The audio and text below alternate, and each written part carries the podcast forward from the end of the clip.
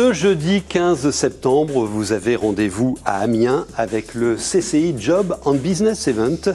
C'est un événement qui se déroulera à Mégacité. Cet événement va dérouler le tapis rouge au canal Seine-Nord Europe.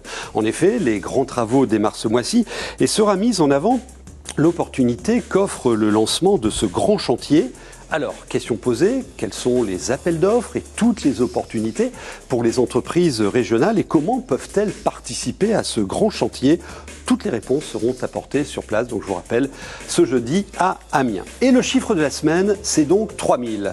Pourquoi 3000 ben, C'est le nombre d'emplois directs à pourvoir sur la totalité du chantier. Et en fait, on parle aussi de 6000 emplois si on y ajoute les nombreux emplois indirects des sous-traitants et de toutes les entreprises qui bosseront sur, euh, sur le chantier. Un chantier dont la facture devrait s'élever à plus de 5 milliards d'euros. Donc une mobilisation des pros de la région a été sonnée depuis deux ans. Alors, en générant euh, quantité de marchés publics, le canal Seine-Nord-Europe, pour environ 3 milliards et demi d'euros, hein, ces commandes de marché public. Euh, ce canal va développer l'activité du territoire et sachez qu'il y a un dispositif, il s'appelle le dispositif Canal Entreprise, il est porté par la région de France et également la CCI de notre région. Il est à disposition pour permettre aux entreprises régionales de se positionner sur le marché et donc de tirer pleinement profit du projet. Et j'en profite pour vous dire également que lors de cet événement amiénois, jeudi, vous pourrez sélectionner la meilleure start-up. Euh, six start-up locales vont pitcher sur place, mais elles se présentent déjà dès aujourd'hui sur le site du courrier Picard. Vous composez ce hashtag qui apparaît à l'écran, CCIJBE 2022. Et euh, ben, ce jeudi, en fin de journée, nous connaîtrons la meilleure euh, start-up de la Picardie. Je vais maintenant rejoindre nos invités. Trois thèmes passionnants que nous allons aborder. Tout d'abord, l'humain au cœur des organisations avec le Human Day qui se déroule le 27 septembre à Lille. Nous parlerons aussi immobilier avec un grand professionnel du secteur des difficultés euh, pour emprunter euh, ce profil. Et puis, euh, visite guidée en avant-première du Jardin du Futur qui va s'installer au Palais Rameau de Lille. Bienvenue, c'est Ecoenco.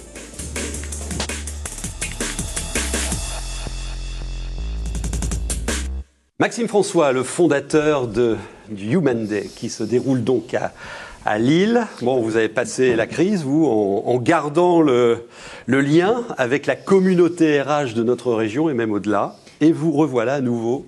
On est content. Ben merci. Bonjour Jean-Michel. Effectivement, euh, trois ans qui ont été euh, un peu plus euh, compliqués que prévu et qui nous séparent maintenant de la dernière édition de Human Day qu'on avait également organisée à Lille Grand Palais. Et donc on revient ce 27 septembre pour un événement de la rentrée qui euh, promet de répondre à pas mal de questions qui justement se sont posées depuis trois ans. Alors, c'est le grand rassemblement des professionnels du management, des, services de personnel, de l'environnement, du travail, de la qualité de vie au travail. Et le parti pris euh, cette année, c'est de dire l'humain est au cœur des organisations. Alors il y a eu plusieurs vagues dans les entreprises. Le client au cœur des organisations, euh, l'actionnaire au cœur de l'organisation. Vous dites c'est l'humain. Ben, on parle souvent de transformation digitale, de, transition RSE, et je pense que la transformation humaine, elle est euh, fondamentale aussi pour les entreprises.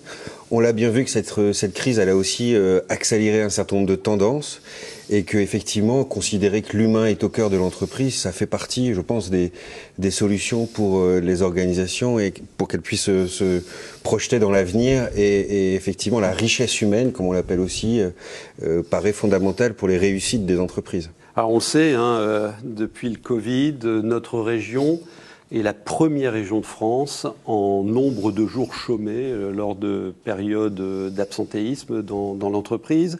Euh, beaucoup de longues euh, d'absence longue durée, les fameux burn-out. Est-ce que je vais découvrir sur place des solutions que je sois salarié ou entrepreneur d'ailleurs? Oui, oui, l'idée, l'idée, c'est bien ça, hein, c'est de, c'est de favoriser la place de l'humain dans, les organisations en étant effectivement human-centric, human first. Euh, je pense que dans la région, il y a, euh, effectivement ces, ces, indicateurs qui sont là, mais qui sont, euh, je pense, révélateurs d'une tendance plus générale, qui est un changement de notre rapport au travail un changement de notre façon de, de, de, concevoir notre activité professionnelle aussi. Et ça, effectivement, il est important à la fois que les employeurs le prennent en considération, mais aussi qu'on puisse apporter des solutions concrètes à ses collaborateurs pour qu'effectivement ils puissent davantage équilibrer leur, leur vie et puis être plus finalement plus performants et aussi plus engagés, puisque c'est aujourd'hui l'engagement qu'on attend d'autant plus pour sortir de ces périodes de crise. On a un gros boulot à faire dans, dans les entreprises pour comprendre les aspirations des jeunes générations. Euh, pour les faire venir tout d'abord, c'est pas simple. Absolument. Euh, fixer dans l'entreprise ensuite. Des jeunes et des moins jeunes. Euh, beaucoup d'employeurs se posent la question de comment attirer, comment euh, euh, retenir, c'est pas forcément un, bon mot, mais en tout cas euh, euh, fidéliser et puis avoir une relation sur le, long terme avec leurs collaborateurs. Mhm. On, on, parle souvent de marque employeur ou d'expérience employée maintenant. je pense que ça se construit, ça se travaille et c'est ce qui fait aussi que euh, l'entreprise euh, acquiert une bonne réputation aussi sur le marché du travail, parce que c'est devenu aussi fondamental. Aujourd'hui, avant d'accepter un, un, job, eh bien, on, on, se renseigne. Il y a des sites internet, euh, il y a les anciens collaborateurs qu'on peut contacter par des réseaux sociaux professionnels. Et en fait, tout ça euh, contribue au fait qu'on est ou pas attractif. Alors si vous êtes recruteur, euh, entrepreneur, euh, surveillez votre profil hein, sur les réseaux, LinkedIn et, et, autres. Bonjour Yannick. Bonjour Jean-Michel. Est-ce que vous constatez euh, tous les jours, vous faites des reportages sur les boîtes de mmh. la région, mmh. est-ce que vous constatez la place de l'humain au cœur des organisations. Oui, on appelle ça le capitalisme des parties prenantes. C'est-à-dire qu'avant, effectivement, c'était plus seulement le, le patron ou l'actionnaire, mais aujourd'hui, euh, les relations doivent s'organiser avec les fournisseurs, avec les clients. Euh, c'est plus le même, la même organisation dans les entreprises. Mm-hmm. Vous parliez de réputation il y a un instant. Euh, c'est une question qui est très importante. La e-réputation, la réputation qu'on peut avoir, euh, et notamment l'accès au réseau. Ça passe par l'accès au réseau. On constate nous dans nos reportages justement ah quand, on, quand on travaille sur le management que les chefs d'entreprise manquent de réseau et que aussi les salariés euh, dans la recherche d'emploi manquent de réseau. Est-ce que vous leur offrirez On parle de LinkedIn par exemple, beaucoup dans le monde économique, mais il y a certainement d'autres réseaux qu'on connaît moins, y compris hors la, sphère Internet. Est-ce que vous allez les aider sur ce Rapidement. point euh, Oui, oui, il y a, euh, un certain nombre d'outils et d'entreprises qui conseillent les employeurs dans, cette dimension. Euh, on a des entreprises aujourd'hui comme ou des médias comme Welcome to the Jungle qui offrent pas mal de, de solutions, et puis au salon, vous retrouvez un certain nombre d'acteurs je pense que le sujet réel, le fond, au fond, c'est celle de la juste promesse. C'est-à-dire qu'il y, ait bien un alignement entre euh, la marque employeur, ce qui est, ce qui est, ce qui est annoncé, et, ce qui est vécu. Et ce qu'on attend. Et, et, ça peut vite s'éroder aussi, une réputation, mais ça se travaille sur le, sur le long terme. Alors, le programme complet du Human Day, vous le trouverez sur cette euh, adresse qui s'affiche à l'écran, mais quand même, là, Mettez-nous en appétit euh, les temps forts, rapidement, très vite. Eh ben, sur le congrès, euh, on, on, va bien sûr s'interroger sur ces nouveaux rapports de, au travail, sur cette transforma euh, transformation culturelle qui peut exister dans, dans, le monde professionnel, cette caisse de sens, ce, ce, besoin de maîtrise, euh, ces, ces, enjeux aussi autour de l'hybridation des entreprises, hein, qui, mmh.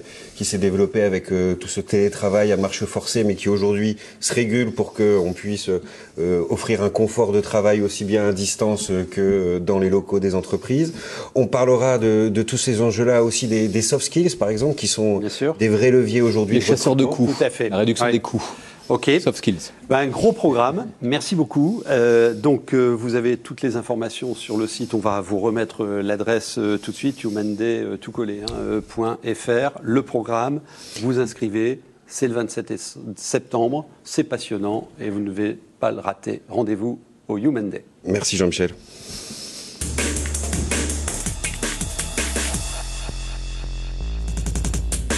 On va parler immobilier. C'est votre invité du jour, Philippe Descampio, président de Citia euh, Descampio. Et j'ai vu en titre, euh, ça va être chaud pour les emprunts? Chaud, chaud, chaud les emprunts, tout bouillant même. Hein. Euh, enfin, ça commence à bouillir, n'est-ce pas, Philippe Descampio? Donc, on vous connaît bien en métropole éloise, mais vous êtes aussi présent dans différents endroits de la région. Vous sortez de la métropole. Et aujourd'hui, on parle beaucoup de taux d'intérêt. Pourquoi parle-t-on notamment du taux d'usure? C'est quoi le taux d'usure ah. et pourquoi en parle-t-on aujourd'hui comme un frein, justement, à l'emprunt? Eh bien, beaucoup de monde ignorait qu'il y avait un taux d'usure. C'est un taux qui a été euh, inventé, euh, je pense, il y a plus de 10 ou 15 ans, mais qui euh, vient protéger finalement les acquéreurs. C'est tout simplement le calcul sur le trimestre écoulé des taux moyens pratiqués. Donc, il y a un taux d'usure pour 10 ans, pour 15 ans, pour 20 ans, majoré d'un tiers.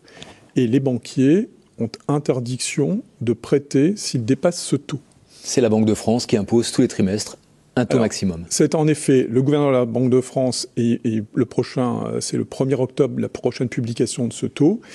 Aujourd'hui, le problème du taux d'usure, c'est tout simplement que nous étions depuis déjà de très nombreuses années dans une baisse régulière, lente mais régulière des taux d'intérêt. Et nous avons vu depuis quatre mois une remontée assez forte liée aussi à l'inflation, qui fait qu'aujourd'hui, ce taux d'usure eh bien, vient bloquer les banquiers pour prêter. Ils ne peuvent plus prêter. Une grande banque régionale annonce ce matin que son, son taux euh, euh, dépasse les 2%. Mmh. Mais on sait que certaines banques ont coupé le robinet à crédit. Alors, on va dire quand même, il y a des différenciations, il y a des banques qui réagissent parce qu'il y a quand même des aspects commerciaux qui sont là. Aujourd'hui, le taux moyen sur 20 ans, puisque c'est la, la, durée moyenne, je vais dire, euh, habituelle de référence, on est sur un taux qui va être entre 2 et 2,20 hors assurance. Hors assurance. Ouais. Hors assurance. Dans le taux euh, qui est calculé pour euh, ce plafond, on ajoute l'assurance et on ajoute aussi les frais de dossier ou inhérents à. Donc on évite au taux d'usure en fait. 2,57 actuellement. Mmh. Ah, ouais. Donc de ce fait-là, on dépasse ce taux et c'est assez compliqué. Et le dossier et, ne passe pas. Et le dossier a des difficultés. Entre 30 et 50 Alors, de dossiers. On annonce des, selon... des dossiers en, en 30 à 40% Moi, personnellement, je pense que c'est moins. Néanmoins, entre les études de dossiers qui font qu'on ne va pas aller s'engager ou les engagements qui ne sont pas suivis des faits, il y a un petit delta. Parce qu'on a quand même une offre qui est encore insuffisante sur le marché des lois et donc une demande qui vient encore absorber euh, les, les, les, prix actuellement. Qu'est-ce qui va se passer alors? Qu'est-ce pardon, qu'est-ce qu qui va se passer? Donc, euh, on attend le 1er octobre. Alors, au 1er octobre, on va mais... calculer la moyenne des mois de juillet, août et septembre. Les taux ayant remonté de l'ordre de 0,5, 0,6, 0,65 sur cette période, mécaniquement, le taux d'usure devrait remonter et se situer autour de 3, 3,10. Ce qui fait que les taux d'emprunt vont aussi continuer à remonter légèrement, mais sûrement. Et c'est là aussi où on a été quand même habitué depuis très longtemps à avoir une baisse. On passait de 4 à 3, 3, puis On 2. empruntait encore et, à moins de 1% euh, fin d'année dernière. Et, et, les banques vont être aussi euh, très sévères sur le taux d'endettement. Alors je prends l'exemple d'un jeune ménage, deux enfants, c'est le rêve mmh. de leur vie que d'acheter une maison. Ça va être chaud. Qu'est-ce que vous leur conseillez?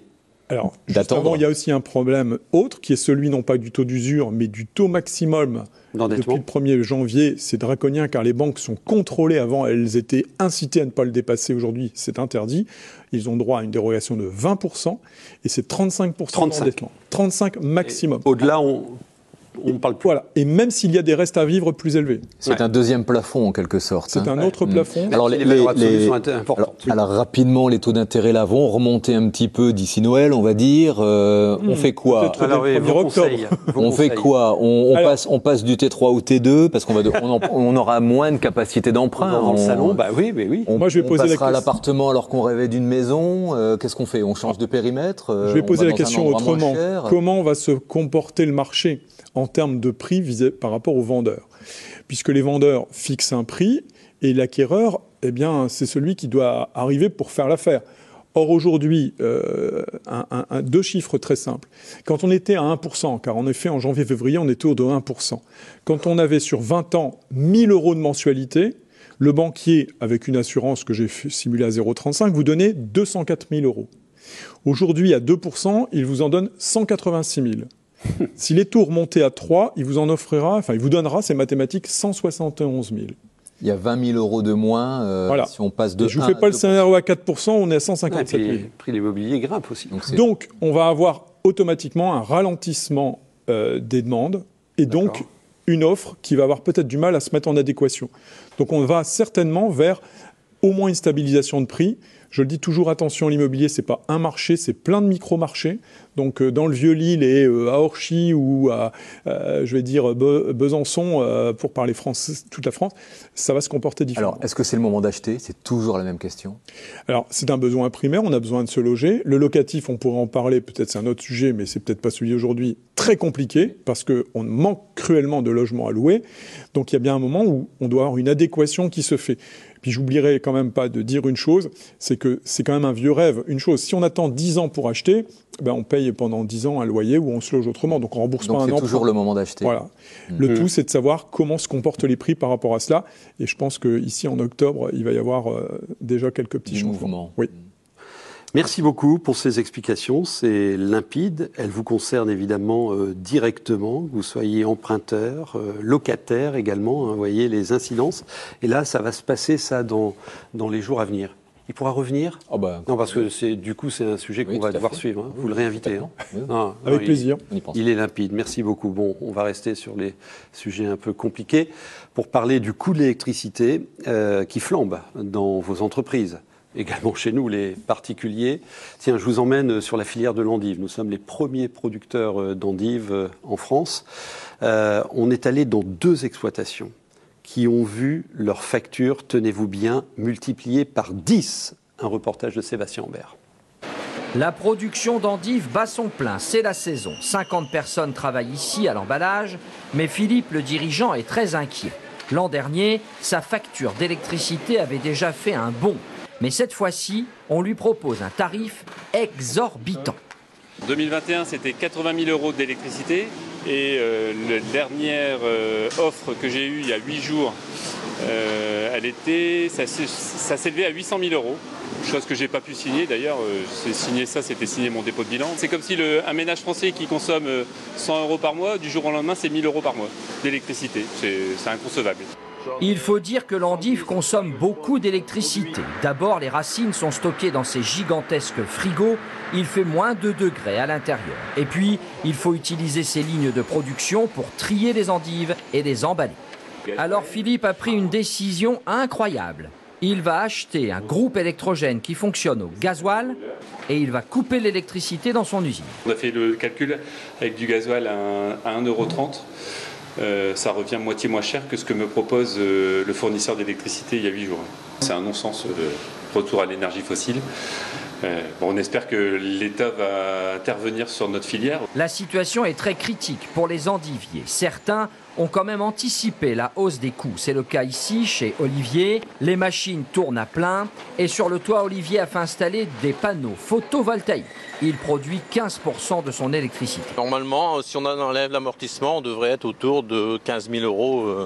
15 euh, euros par an. Alors, ce qui est pas d'économie. D'économie. Enfin, ce qui n'est pas énorme puisqu'on consomme à peu près euh, autour de 200 000 euros euh, d'électricité par an, quoi. Olivier a même prévu d'installer d'autres panneaux photovoltaïques dans les prochains mois. À chaque fois, ça lui coûte 150 000 euros hors taxe. Un investissement vite amorti si le prix de l'électricité continue à grimper. Alors, Signalez-nous euh, vos difficultés, hein, euh, d'autres difficultés, comme par exemple dans le secteur euh, de la betterave sucrière. Sachez que l'ensemble des coopératives sucrières de la région ont décidé d'anticiper la campagne de récolte d'un mois parce qu'elles craignent des coupures lors de la production et de l'exploitation en automne et notamment sur novembre-décembre. Vous m'écrivez hein, si vous avez des, des problèmes et bien évidemment que nous nous en ferons les porte-paroles. Mais on va maintenant essayer de regarder le futur avec un petit sourire quand même. Eco Co avec Ecopos. Ecopos, osons l'éloge du futur.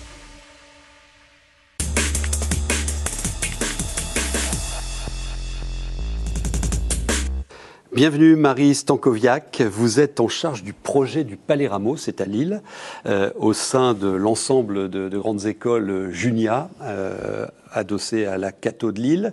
Euh, acteur, actrice aussi d'Ecopos, dont votre télévision régionale est partenaire du 26 au 30 octobre prochain. Alors ce Palais Rameau, on le connaît bien, hein. on passe souvent devant, on est allé à la fête lilloise du cirque, pour les plus anciens, on allait s'y balader. Je crois qu'il a été construit euh, à la fin du 19e siècle, hein, c'est ça? Oui, tout à fait. Il a été construit euh, à la fin du, du 19e siècle euh, par 1878. exactement, par un, don, un leg de monsieur Charles Rameau, euh, horticulteur de formation qui voulait un bâtiment dédié à l'horticulture, mais aussi aux fêtes artistiques et festives et culturelles. Donc il a fait un don d'argent à la mairie de Lille. Il voulait que le site porte son nom. Et il voulait que le site porte son nom et le, le leg est resté jusqu'à maintenant et jusqu'au début des travaux qui ont commencé euh, pour le Palais Rameau. Alors, vous avez lancé euh, des grands travaux de transformation euh, l'année dernière. Ça fait encore durer presque deux ans. Sur les 3500 mètres carrés de bâti, vous allez transformer le site pour en faire un lieu de pédagogie, de recherche, de formation et surtout d'expérimentation sur la culture, la nourriture du futur. C'est quoi votre objectif? C'est exactement ça. Le but, c'est d'en faire un, démonstrateur d'agriculture avec un S, je le précise, c'est important, et d'alimentation de demain. C'est-à-dire un lieu dans lequel on peut en effet expérimenter, innover, à la fois sur la partie production, c'est-à-dire produire dans un endroit qui est contraint, c'est quand même un, monument historique, euh, consommer, c'est-à-dire transformer, euh, mais aussi euh, déguster, donc avec toutes les étapes finalement d'un produit, de, du départ jusqu'à la consommation et jusqu'au test, donc jusqu'au consommateur finalement. L'exergue des copos, c'est Osons l'éloge du futur. Mm. C'est quoi l'éloge du futur, la possible éloge du futur pour nourrir la planète, 9 milliards de personnes en 2050 Mm, l'ambition chez, chez Junia, on dit que l'ambition c'est de nourrir durablement la planète. Euh, c'est une ambition euh, qui est, qui est, forte et importante.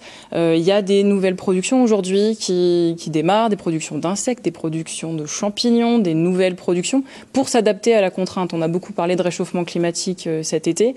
On parle aussi d'augmentation de l'énergie. Demain, il faudra s'adapter à la fois aux contraintes, on va dire externes, mais aussi aux contraintes internes de consommateurs qui ont envie aussi d'avoir de nouveaux nouveaux produits euh, et qui permettent finalement aussi de répondre au fait que la planète euh, augmente en termes de, en termes de population. Est-ce que ce grand jardin du futur euh, va travailler avec les entreprises? Oui, c'est un lieu qui est hybride dans le sens où il restera ouvert au public, puisque c'est un lieu qui est public, euh, mais il restera aussi pour les chercheurs, donc pour les chercheurs de, de, Junia, pour les entreprises, donc ouvert aux entreprises, mais aussi aux startups.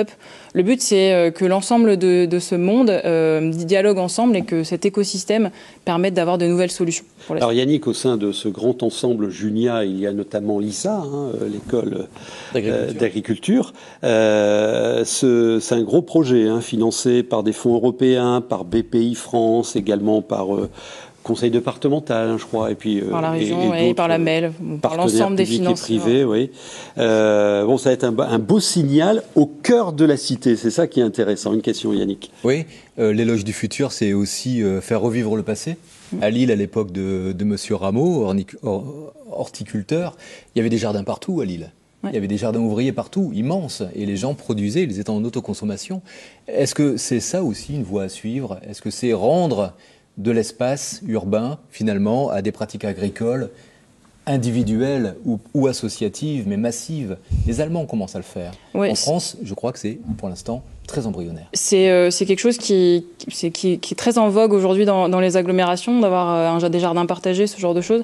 Dans, dans le Palais Rameau et autour du Palais Rameau, au Nourricier, euh, il y aura une partie en effet qui, sera, qui seront dédiées à la partie productive, euh, ouverte vers l'extérieur. Les jardins du Palais Rameau resteront ouverts euh, aussi au, public. Au grand public. Ouais. Et l'ambition, c'est bien entendu de faire revenir aussi l'agriculture et l'alimentation en ville, les jardins qui, qui voilà, qui est beaucoup sorti. On parle des, fermes, des fermes urbaines. Bien sûr. On parle de l'agriculture sur le toit des immeubles, mais il y a peut-être d'autres solutions. Alors, euh, parmi les recherches que vous allez euh, mettre en œuvre, il y a euh, celle du sensoriel. Euh, c'est intéressant parce que, enfin, vous prouvez que mon environnement peut me dicter mes choix d'alimentation. Oui, tout à fait.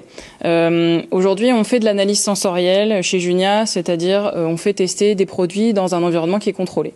Demain, au Palais Rameau, on aura comme un appartement dans lequel on pourra projeter en 3D, limite en 4D, euh, des ambiances. Et on sait que les ambiances et que le sensoriel a une influence sur l'alimentation. On sait par exemple que si vous mangez dans une assiette plus grande, vous aurez tendance à manger plus que si vous mangez dans une assiette plus petite. Ainsi de ah. suite pour la couleur. Si la euh, peinture est jaune, on mange des frites. si la peinture est rouge, vous aurez plutôt tendance à manger tel type de produit. Oui, oui, il y a, y a vraiment un lien euh, entre l'un et l'autre. Ah, c'est intéressant. Euh, deux mots sur Ecopos, euh, puisque euh, Junia sera un acteur majeur. Hein. On attend près de 10 000 personnes, 200 événements pendant 5 jours, dont un festival du livre, un festival du film. J'aurai le plaisir de vous retrouver aussi le mercredi soir au Nouveau Siècle pour une grande soirée autour de Cyril Dion et, et d'Eva Sadoun. Inscrivez-vous vite. Et vous, vous ferez quoi? Alors nous, on est co-organisateur euh, avec l'Université catholique. Euh, on propose des ateliers, des conférences. Euh, voilà, tout le programme est, en ligne. le but, c'est d'essayer de se dire que on est là pour apporter des choses scientifiques, des contenus, mais aussi des ateliers ou des visites. On propose des visites du Palais Rameau d'ailleurs, ou des visites de la ferme urbaine qu'on a à Fives. Donc, ah, on peut déjà aller voir le Palais Rameau. Vous pouvez aller visiter le Palais Rameau, enfin les travaux, parce que pour l'instant il est en travaux pendant pendant Ecopost en effet. rien à voir avec notre sujet. Euh, Yannick, j'ai vu dans le programme qu'il y avait une conf, un débat. Euh, peut-on imaginer un monde sans journalistes? Euh, non, là, là, ça sera sans moi. Là, hein. bah oui, sans vous, sans journaliste. Pas d'accord. Très bien. Donc ça, c'est du 26 au, 30 octobre. J'ai oublié de vous demander quand vous ouvrirez grand les portes de, du Palais Rameau. La fin des travaux est prévue pour euh, fin décembre 2023, avec une ouverture prévue euh, premier trimestre 2024. D'accord. Est-ce que vous avez déjà des, entreprises, des, des, grands donneurs d'ordre de notre région qui ont dit ah, j'ai envie d'y aller? On a des entreprises aujourd'hui avec qui on est en contact et avec qui on est en train de, développer des choses. On a un partenariat signé avec Alimentaire, qui est un site d'excellence des produits frais et locaux pour les startups, mais on en aura d'autres à suivre dans les, dans les mois à venir. Merci beaucoup. On vous retrouvera donc euh, au sein de ce grand événement EcoPost dont nous sommes partenaires du 26 au 30 octobre. Eco Co avec EcoPost. EcoPost, osons l'éloge du futur. Ben, la semaine prochaine, une émission spéciale avec un sujet très EcoPost, c'est euh, l'eau l'or noir du 21e siècle et notamment euh, l'utilisation de l'eau par les entreprises. Euh, l'agence de l'eau mène une grande opération de contractualisation de baisse d'utilisation d'eau auprès des, entreprises euh, industrielles de notre région. On vous expliquera tout cela. Il y a des alertes aussi sur ce secteur. Si vous avez des infos économiques, vous me les envoyez à cette adresse et je vous retrouve avec Yannick la semaine prochaine.